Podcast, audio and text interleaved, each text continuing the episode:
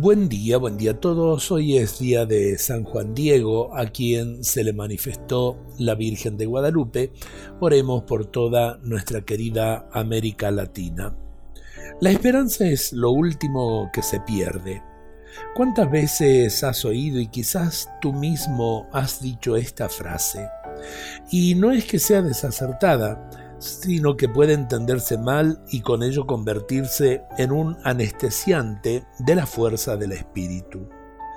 Esperar y dejarse estar, esperar y aguardar pasivamente, esperar y dormirse, esperar y engañarse. Todo esto son distintas formas de inacción, de pereza, de cobardía, son formas con las que cubrimos estados anímicos nuestros poco confesables para nuestra misma conciencia.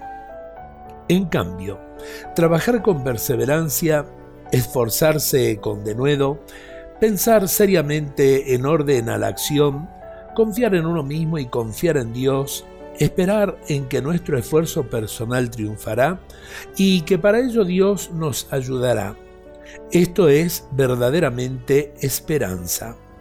La esperanza no puede inhibir, no puede alienar, la esperanza suelta más bien las alas y empuja hacia la acción. Esto es lo que en definitiva eh, hace un hombre, una mujer de bien. Con esperanza se puede construir un mundo mejor, a pesar de que muchas veces nos desanimamos y bajamos nuestros brazos. La esperanza es lo último que se pierde. Dios nos bendiga a todos en este día.